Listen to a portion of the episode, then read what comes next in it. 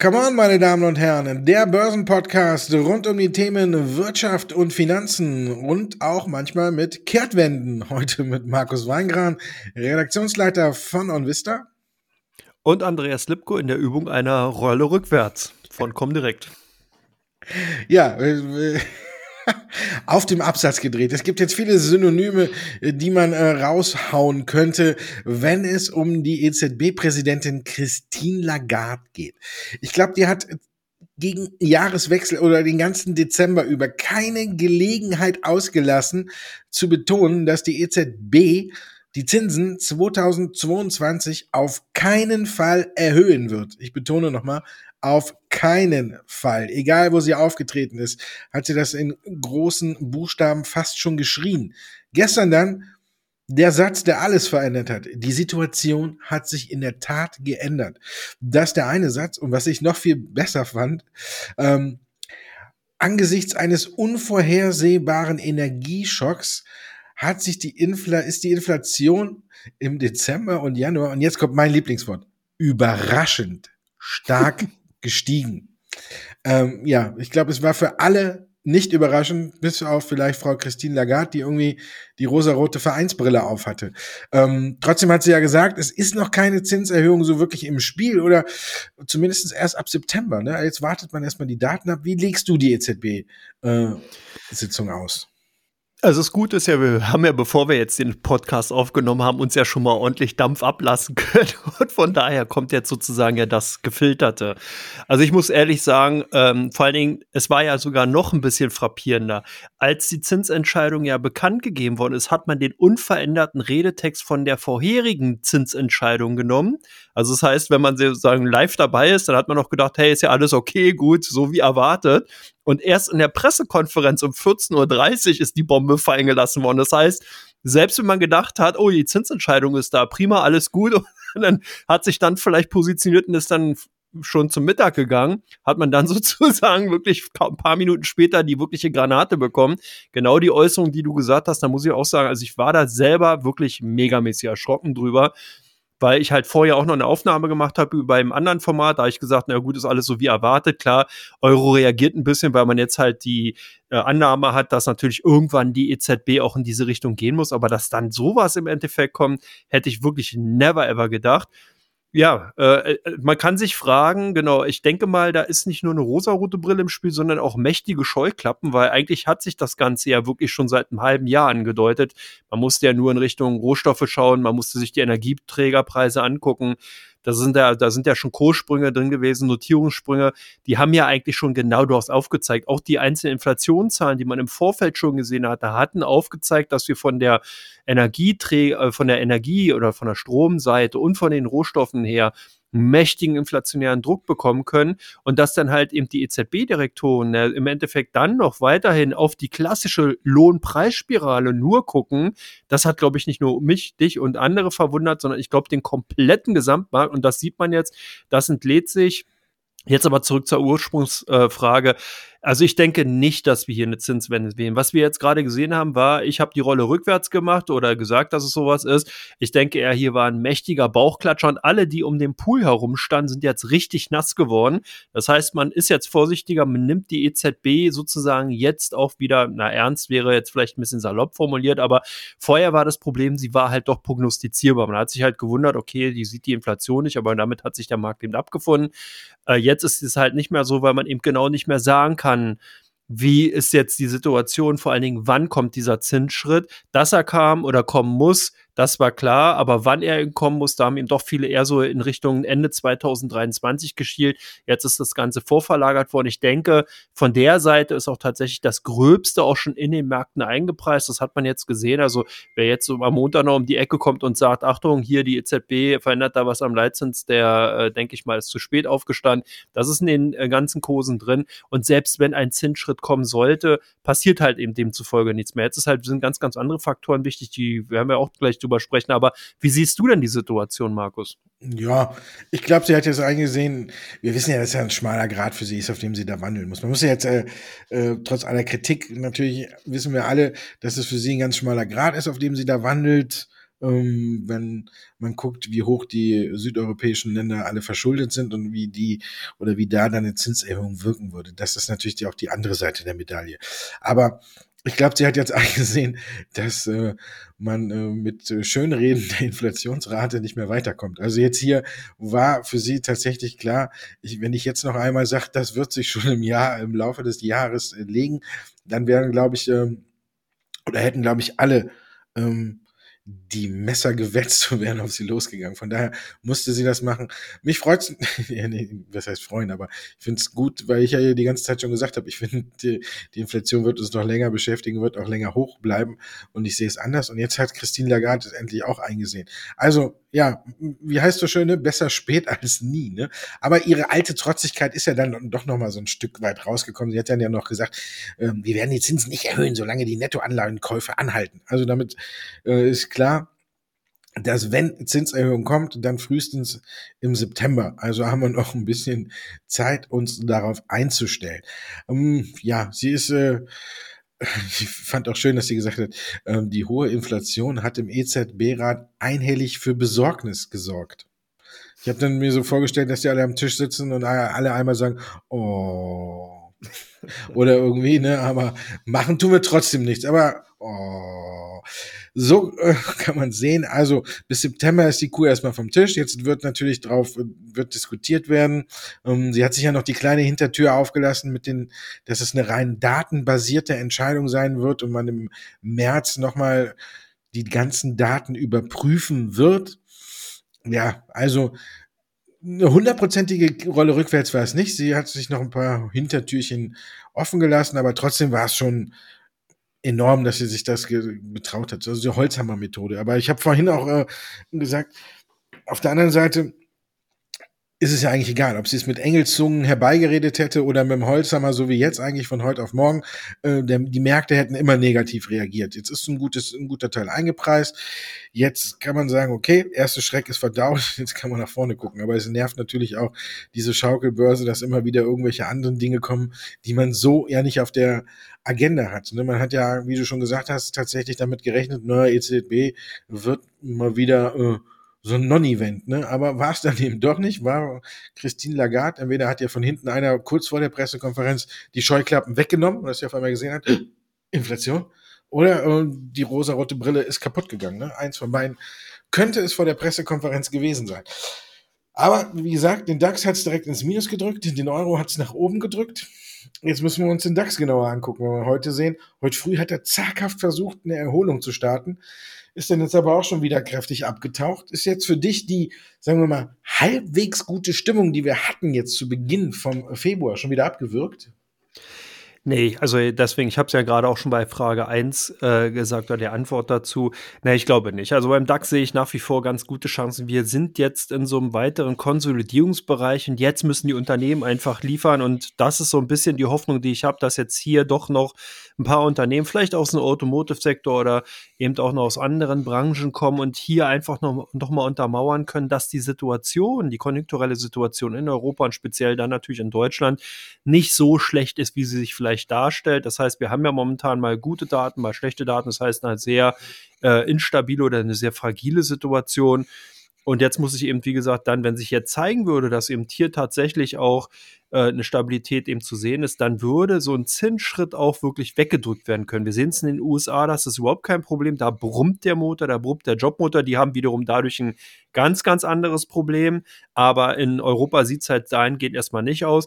Jetzt wäre eben die Untermauerung durch die von der konjunkturellen Seite, wenn die im wünschenswert und vorhanden ist oder wünschenswert ist und vorhanden wäre, so rum, dann äh, kann hier auch durchaus noch mehr im DAX drin sein. Also ich würde mal sagen, hier sind die Messen noch nicht gesungen, hier ist durchaus noch Potenzial da und man sollte noch nicht die Flint ins Korn werfen, sondern hier durchaus nochmal auf Schnäppchenjagd gehen, gucken, nicht unbedingt ins fallende Messer greifen, das ist ja nie ratsam, aber einfach mal anfangen, sich eine Watchlist aufzubauen bei DAX-Kandidaten, wo man eben wirklich sieht, ey, die sind so stark verdroschen worden, wenn ich mir heute ansehe, manche Automobilwerte teilweise 4% im Minus, das ist auch übertrieben. Das ist natürlich eine Reaktion auf äh, die Marktgegebenheiten, die äh, nicht adäquat ist und die sich dann auch in den nächsten Monaten wieder auflösen wird. Also von daher denke ich mal, in einzelnen Bereichen ist aus meiner Sicht heraus auf jeden Fall äh, Schnäppchenjagd angesagt und dass das ja eh ein Jahr wird, wo man sehr stark und selektiv vorgehen muss, das war ja klar, das haben wir ja bereits auch im Jahresausblick gesagt, das heißt, das ändert sich nicht, aber für den DAX insgesamt kann es aus meiner Sicht daraus trotzdem noch positiv sein. Sieht es bei dir da anders aus, Markus? Ich gucke gerade, während wir hier aufzeichnen, blinkt hier neben mir der DAX und äh, der wird immer roter und roter. Jetzt ist ja auch gerade, während du geantwortet hast, die 15.100 gefallen. Äh, es blinkt jetzt bei 15.090,77. Ja, Quartalsberichtssaison schön und gut, ja, glaube ich auch zum Teil, aber es geht gerade zum Teil ins Leere. Also ich glaube, jetzt müssen die Schnäppchenjäger sich wieder so langsam positionieren. Wenn ich mir angucke, ähm, nee, Infineon hat super Zahlen gebracht. Ich weiß gar nicht, greife ich jetzt vorweg? Hab ich, ich muss mal reingucken. Ja, ich greife vorweg, aber ist egal. Um, ähm, Mache ich nur ganz kurz. Die haben super Zahlen gebracht, aber sind äh, mittlerweile auch schon wieder abgerauscht und sind gute Minus, weil eben die amerikanischen ähm, Tech-Werte wieder abgerauscht sind. Das hat einen Grund, wo ich auch wieder vorweggreifen würde. Ne? Ähm, Meta hat ja gestern auch alles äh, in den Keller gedrückt, was mit Technologie zu tun hat und nicht äh, bei drei auf dem Baum war.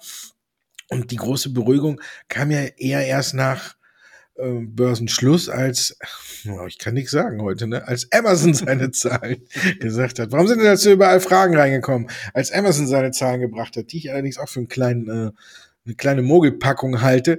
Aber es haben schon einige geliefert. Ich glaube, wir müssen, wir werden noch eine Selektion sehen und wie der Markt damit umgeht, weiß ich noch nicht so genau zumindest in den USA haben wir diesen Kampf zwischen Value und Growth. Der Growth, der ist, glaube ich, entschieden.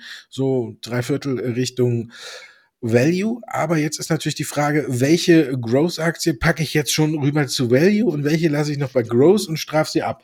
Ich glaube, das ist noch nicht so ganz raus und das führt immer wieder so zu Verwerfungen. Aber ich glaube und ich hoffe innigst, dass die 15.000 wieder hält, weil in dem Bereich um die 15.000 kommen ja die Schnäppchenjäger immer wieder ans Tageslicht. Und ich hoffe, dass es diesmal auch so ist, weil ich auch denke, der DAX und die Situation hat durchaus höhere Kurse verdient, aber da gibt es dann ja immer noch eine Weisheit, der Markt hat immer recht und nie dagegen stimmen.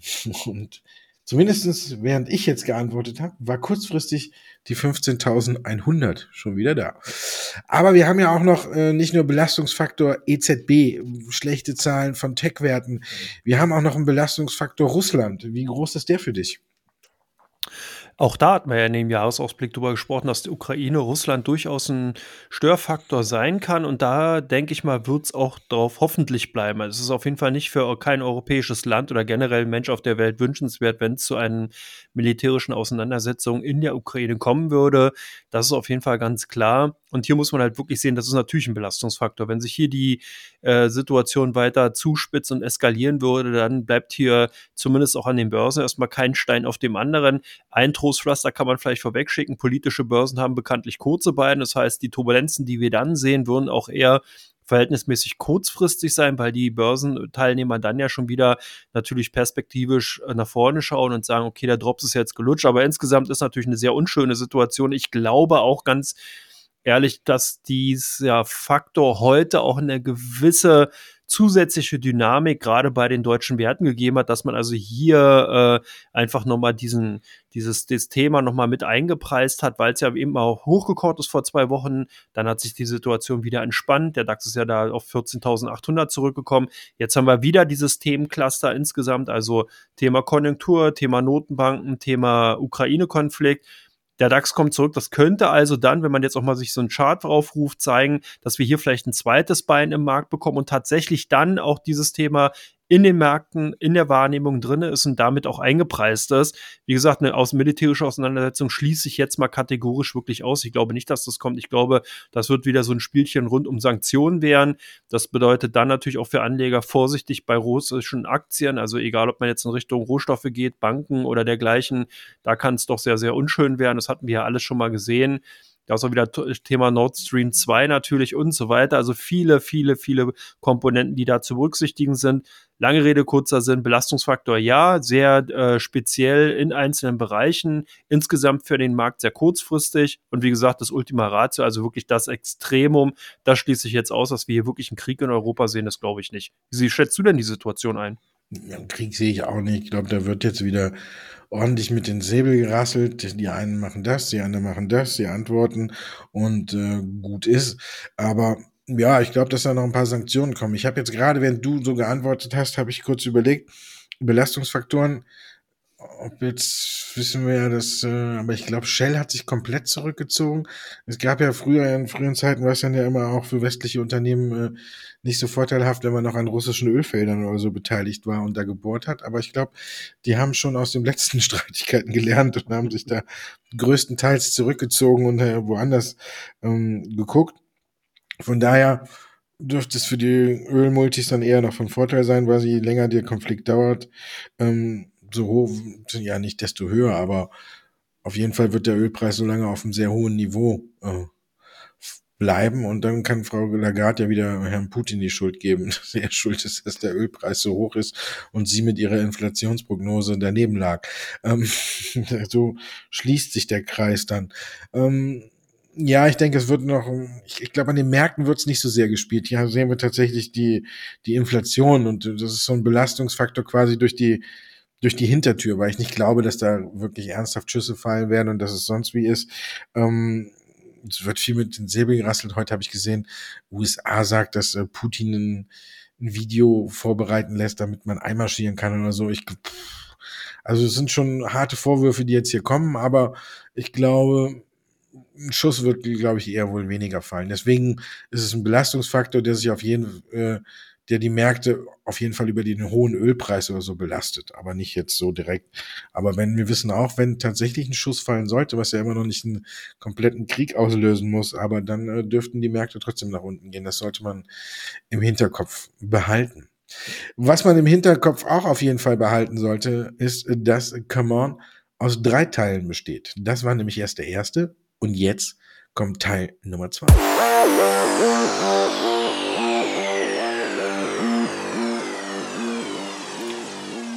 Come on, der Börsenpodcast rund um die Themen Wirtschaft und Finanzen. Jetzt geht's um Ihre Fragen und ja, die haben mich vorhin schon eingeschränkt. Jetzt kann ich selber stellen, jetzt dürfen wir frei antworten. Frage Nummer eins, Meta. Wie sehr wird der Zuckerberg-Konzern an den Zahlen zu knabbern haben? Genau, jetzt kannst du sozusagen endlich feuerfrei äh, für auf die Themen, die du schon angesprochen hattest. Meta hätte sich vielleicht eher ein Metamorph-Plattform umbenennen sollen. Was wir halt sehen momentan ist halt eine Transformation. Das heißt, Facebook hat erkannt, dass man die Kunden, die User, die man hatte, dass die einfach gar nicht mehr so hoch skalierbar sind. Man hat eine Riesenabdeckung, aber eben hauptsächlich bei den Leuten 40 plus. Das heißt also unser Alter, die nutzen fleißig Facebook, machen da noch ihre ganzen Aktivitäten, aber halt nicht mehr die junge Generation. Die hier sind nämlich dezentral unterwegs. Die haben ganz, ganz viele verschiedene Social Apps und benutzen gar nicht mehr so was Zentralistisches oder sowas Zentrales wie eben eine Meta-Anwendung, sondern die versuchen eben, wie gesagt, einzelne Dienstleistungen oder Dienstleister-Messenger-Dienste zu nehmen. Und das hat Meta auch erkannt und deswegen hatte man sich auch eher in diese Richtung Virtual Reality, Augment, Augmented Reality eben äh, orientiert, hat eben versucht, sozusagen dann auch wieder das junge Publikum ranzukriegen und damit halt einen ganz neuen Geschäftszweig aufzustellen. Das hatte sich ja schon angedeutet, dass auch zum Beispiel Instagram wesentlich besser gewachsen ist als im Facebook, aber es hat halt nicht gereicht, um eben diese große und hohe Erwartungshaltung, die man in Richtung damals noch Facebook hatte, aufrechtzuerhalten. Facebook hat sich eben Werbe ähm, oder als Werbefeldplätze verkaufen, dadurch natürlich auch extrem viel Geld eingenommen. Und da kommt jetzt auch gleich der zweite wichtige Aspekt. Das hat halt Apple da so einen kleinen Strich durch die Rechnung gemacht und gesagt, nee, Moment, wir geben jetzt eine Möglichkeit, dass Apple-User hier in die Privatsphäre reinziehen können. Das heißt, wenn die nicht wollen, dass irgendwelche Daten in Richtung Drittanbietern rausgegeben werden, können die das sperren. Das ist übrigens auch nicht nur bei Apple so, sondern auch bei vielen anderen Android-Anwendungen. Also das ist nochmal an dieser Stelle erwähnt. Und das macht natürlich Facebook ganz klar zu schaffen. Also sozusagen dann die Facebook-Gesellschaft im Meta-Plattform-Universum äh, weil man eben natürlich entsprechend nicht mehr dieses Marketing, das Target-Marketing eben machen kann und damit weniger Werbeeinnahmen hat. Und das zeigt sich jetzt. Das heißt, was wir gestern an Marktkapitalisierungsvernichtung gesehen haben, ist einfach nur ein Zurücksetzen von dem, was eigentlich schon absehbar war. Jetzt fragt sich natürlich jeder, okay, warum ist der Lipko so ein Schlaumeier und der Markt hat es nicht gesehen? Habe ich ja auch nicht gesehen, weil die Frage genau da lag, wann kommt sozusagen der Punkt, ist es ein schlagartiger Rückgang? Das heißt, kommt so ähnlich wie Lagarde eben äh, Mark Zuckerberg raus und sagt eben, hey, bei uns sieht's äh, momentan nicht mehr so gut aus oder wird man das sukzessive einleiten? Gestern scheint also eher so, weiß nicht, die Sterne so gestanden zu haben, dass man also hier mit einem Paukenschlag agiert hat, so also auf Facebook.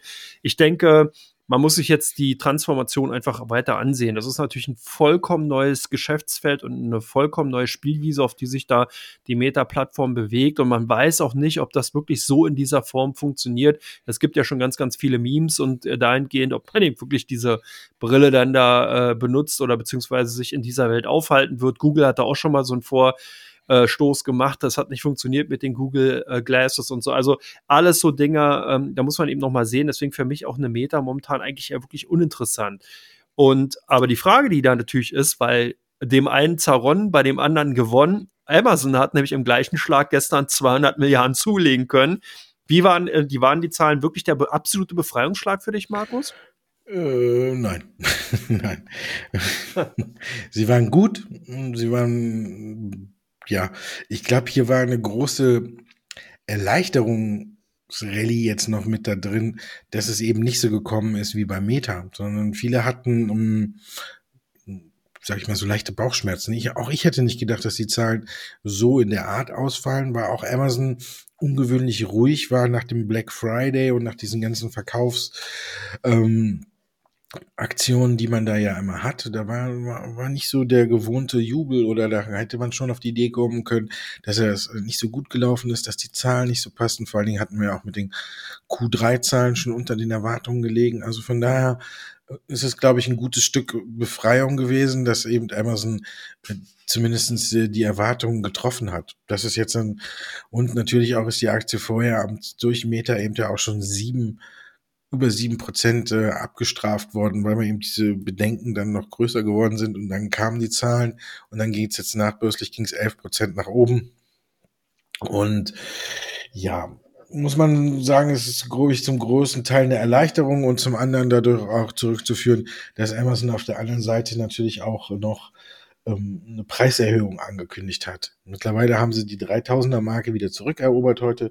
Schön, wenn man so einen Podcast macht, ne? da kann man immer schön noch gleichzeitig schnell den Kurs aufrufen.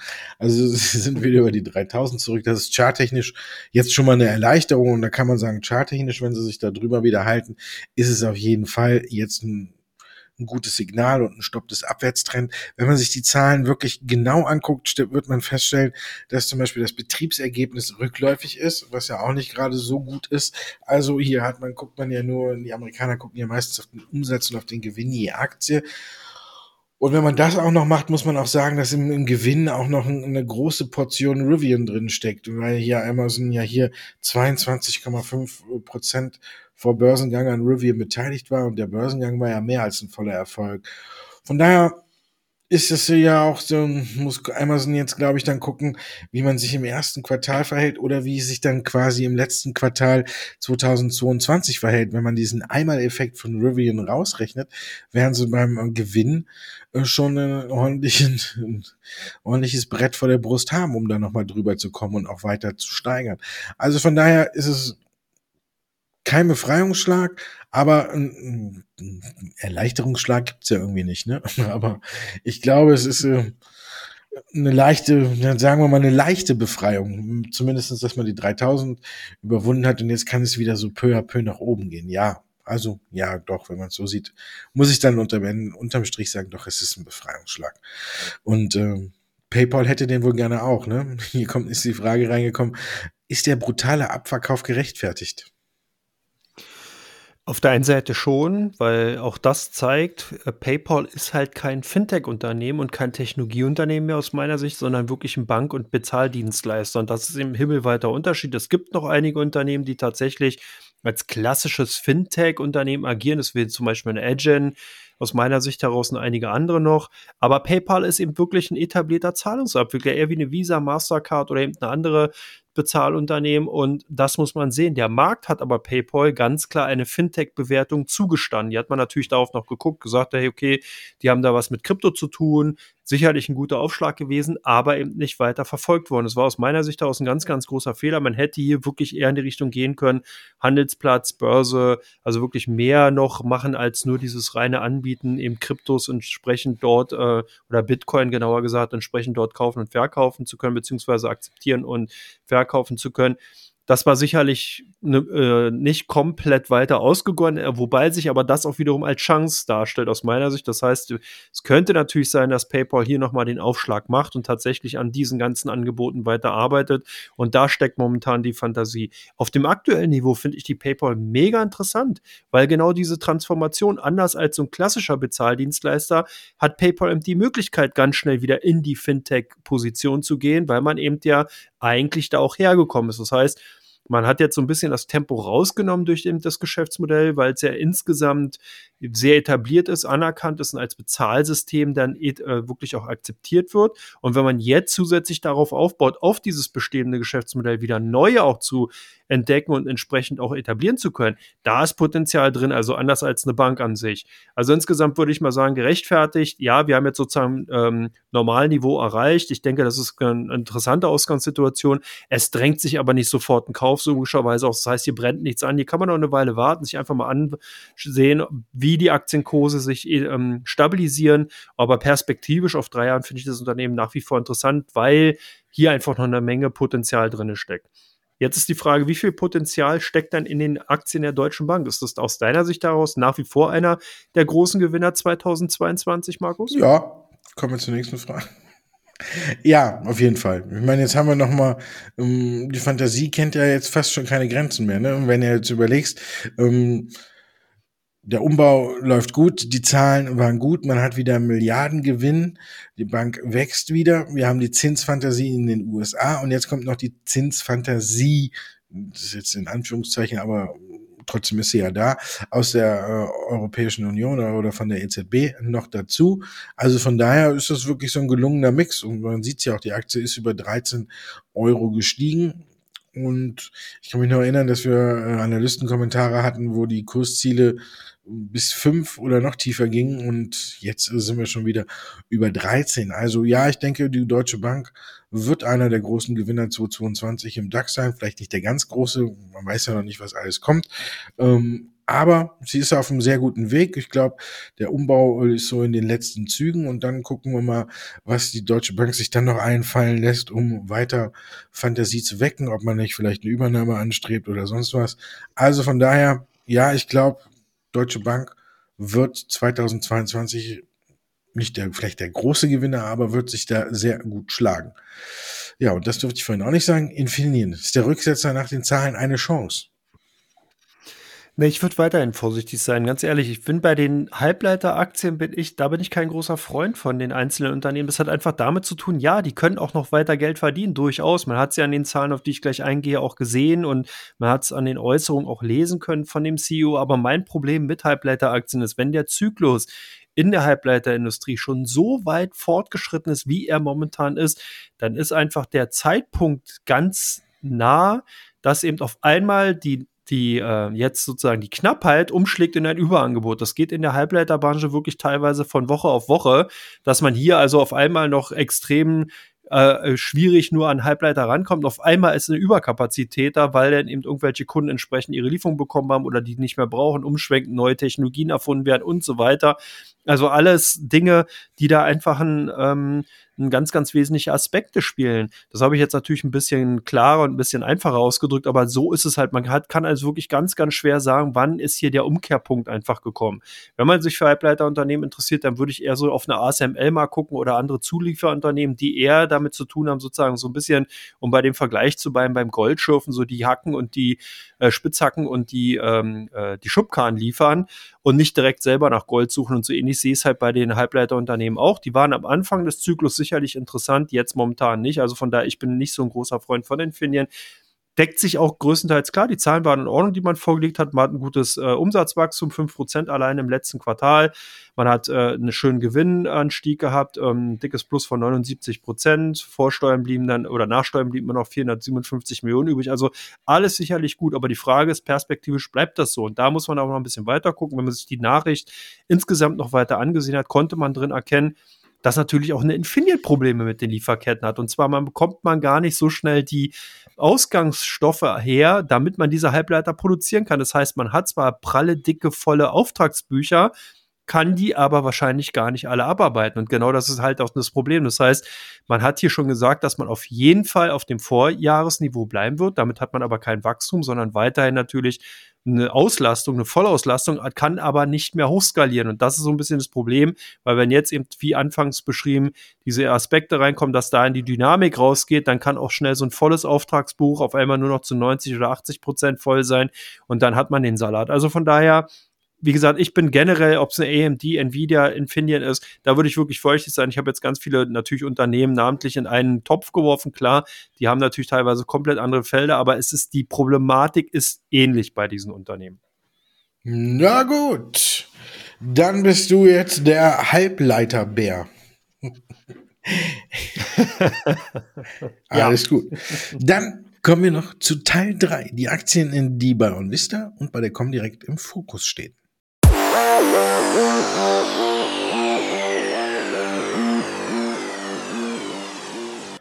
Teil 3 von Come On, meine Damen und Herren. Wir gucken, welche Aktien besonders stark auf den Seiten von OnVista gesucht werden und welche Aktien ein hohes Handelsaufkommen bei der Comdirect haben. Ja, Snap, ja, da kann ich mir vorstellen. 22% runter, 50% rauf. Da äh, reibt man sich die Hände bei der Comdirect. Ja, das kannst du laut sagen. Also da ist wirklich mega großes Handelsvolumen drin gewesen. Irrsinn. Ja, aber schönes Zeichen der Zeit und zeigt eben auch, wie abgefahren die aktuellen Börsen so sind oder eigentlich wie ja Börse immer schon war, um mal ganz ehrlich zu sein, ist es ja so. Die Börse ist immer schon so ein kleines Tollhaus, ein Irrenhaus gewesen, hat sich bei der Snap-Aktie gezeigt. Du hast gesagt, gestern 20 Prozent runter, heute wieder 50 Prozent dann oder nachbörslich hoch. Irrsinn. Natürlich waren es die Zahlen besser als erwartet. Man schreibt einen Gewinn. Unsere Kunden haben natürlich darauf reagiert, haben gezockt. Das natürlich auch viele Trader, die da einfach genau diese Dynamik, dieses Momentum nutzen. Also von daher ganz klar bei den ausländischen Werten mit äh, ganz klar und viel gehandelt. Bei euch die Deutsche Telekom gesucht? Ja, alle, ja, wahrscheinlich nicht die Deutsche Telekom. Ich glaube, ich glaube, die haben über die Seite der Deutschen Telekom haben die, diese, die Nachrichten zu T-Mobile US ähm, gesucht. Aber das ist ja auch so ein, so ein Phänomen. Ne? Als Anfang des Jahres der Finanzvorstand von T-Mobile US gesagt hat, hm, wir haben 5,5 Millionen neue Kunden gewonnen, haben damit einen Rekord hingelegt, dann äh, müssen uns jetzt aber darauf einstellen, dass sich das Wachstum wieder normalisiert. Da ist die Aktie über zehn Prozent nach unten gerauscht. Jetzt hat er dann gesagt, was normalisieren bedeutet und das ist äh, im Grunde genommen ähm, so eine Art Stagnation. Ne? Jetzt hat dann T-Mobile die Woche gesagt, wir rechnen auch nächstes Jahr mit oder dieses Jahr mit 5,5 Millionen neuen Kunden und das war dann direkt wieder dafür, dass die Aktie von T-Mobile gestern in einem absolut schwachen Markt ähm, um 10% zugelegt hat. Und deswegen haben natürlich alle auch bei der Telekom drauf geguckt. Und wenn das Töchterchen läuft, dann profitiert auch die, die Mutter davon. Und deswegen war bei uns die Telekom stark im Fokus. Standard Lithium wurde von Standard Hindenburg genauer angeguckt, glaube ich. Ne? Ja, da deutet sich ja wirklich eine Räuberpistole an und äh, unsere Kunden haben zumindest darauf reagiert, dass man eben hier doch einige Bestände ab oder abgebaut hat, beziehungsweise ganz verkauft hat. Bei Standard Lithium ist ja, wie du bereits gesagt hast, von Hindenburg ein Research-Bericht draußen oder beziehungsweise, naja, Research weiß ich nicht, zumindest erstmal schwere, schwere Anschuldigungen gegen das Management, gegen das Unternehmen insgesamt. Man sagt wirklich wortwörtlich, dass es sich um eine Pump-and-Dump-Story handelt, dass hier also wirklich nur das Abzocken der Anleger oder der Aktionäre im Vordergrund steht. Schwere, schwere An Anschuldigungen, da ganz klar. Deswegen äh, viele Kunden, die einfach hier die Reißleine ziehen und sagen, ich bin dann erstmal weg bei euch die Novavax gesucht? Ja, da war, ich bin erstmal da, ne? Sondern da war, äh, wir sind erstmal zugelassen. Jetzt kam natürlich die Zulassung für den äh, Totimpfstoff von Novavax. Da haben viele bei uns drauf geguckt, wie die Aktie reagiert und haben dann vielleicht so ein klein wenig enttäuscht festgestellt, bis Nur drei, vier Prozent. So wenig nur dafür, dass man jetzt endlich die Zulassung auch in Europa hat. Und das zeigt so ein wenig, dass die Impfstoff-Story wohl äh, so ein kleines Stückchen durch ist. Und von daher haben viele geguckt, ob die Aktie jetzt wirklich extrem stark darauf reagiert. Aber es hat sie gar nicht mal so. Und von daher muss man sagen, haben einige geguckt und waren auch vielleicht enttäuscht. Shell erhöht die Dividende. Haben deswegen bei euch viele zugegriffen oder haben eher welche verkauft? Nee, auch noch ganz interessant ist, es gab bei Royal Dutch Shell ja insgesamt eine äh, Umformierung. Das haben wir auch schon bei BHP Billiton gesehen. Viele Unternehmen nehmen momentan ihr, na Dual-Listing ist es nicht, sondern ihr Zweitlisting weg. Es gibt also einige Unternehmen, die aufgrund von der Konstruktion an zwei Börsen ihre Heimatbörse haben. Shell halt in Amsterdam, also an der Euronext, sowohl als auch in Großbritannien. BHP hatte die in Australien, in Großbritannien. Jetzt hat eben äh, Shell an der Euronext die Notierung weggenommen. Man ist nur noch als Shell PLC unterwegs und das hat zumindest dann äh, einige Kunden dazu erwogen, die Aktien zu kaufen. Natürlich auch Dividenden. Also die Story insgesamt ist halt stimmig, aber ich fand es halt nochmal ganz spannend, hier zu erwähnen, dass es eben diese Umstrukturierung bei den Aktien gab und das halt dafür nochmal Sorge getragen hat, dass halt hier viele ihre entsprechenden Bestände neu justiert haben und die deswegen eben bei uns auf den Top 10 bzw. Top 5 unter den meistgehandelten ausländischen Werten erschienen sind. Und bei euch, last but not least, AMD. Ja, da haben natürlich auch alle drauf geguckt. War ähnlich wie Microsoft, muss ich jetzt sagen, war hervorragende Zahlen. Die haben ja, gut, du jetzt als Halbleiterbulle, ne? Bär, meine ich. Muss ja, also ich finde, AMD ist da auf jeden Fall die glänzende Ausnahme. Also da habe ich auf jeden Fall die Bullenhörner auf und ich denke, das wird auch eine ganze Zeit lang noch weitergehen. Denn AMD hat wirklich hervorragende Zahlen präsentiert, hat einen super Ausblicke gebracht und im Gegensatz zu Nvidia, die ja mit der ARM-Übernahme rumdoktern und die wahrscheinlich schon äh, abgeschrieben haben, hat AMD vermeldet, dass man weitere Fortschritte bei der Xilinx-Übernahme gemacht hat. Und das ist natürlich auch für AMD wichtig, nämlich damit, wenn man Xilinx übernimmt, wird man auch noch ein großer Player auf dem Markt für Rechenzentrum, Rechenzentren und wird dann noch mehr IBM auf die Pelle rücken. Also ich muss wirklich sagen, es haben viele bei uns nachgeguckt, wie die Zahlen ausgefallen sind und ich muss sagen, ich war absolut begeistert davon. Also von daher, ähm, ja, muss ich dir leicht widersprechen bei deiner Aussage von Infineon. AMD ist für mich ein absoluter Topwert, den man ähm, ja, trotz auch Probleme in der Lieferkette haben die das alles hervorragend gemeistert und ich glaube, da geht es auf jeden Fall weiter. Und jetzt gehen wir zwei weiter ins Wochenende. Ich wünsche dir ein so wunderschönes aus. Wochenende. Auch allen Zuhörerinnen und Zuhörern. Ich soll ja stürmisch werden, ne? Also dicke Schuhe an, Metall unten drunter, damit man nicht weggeweht wird. Ansonsten schönes Wochenende.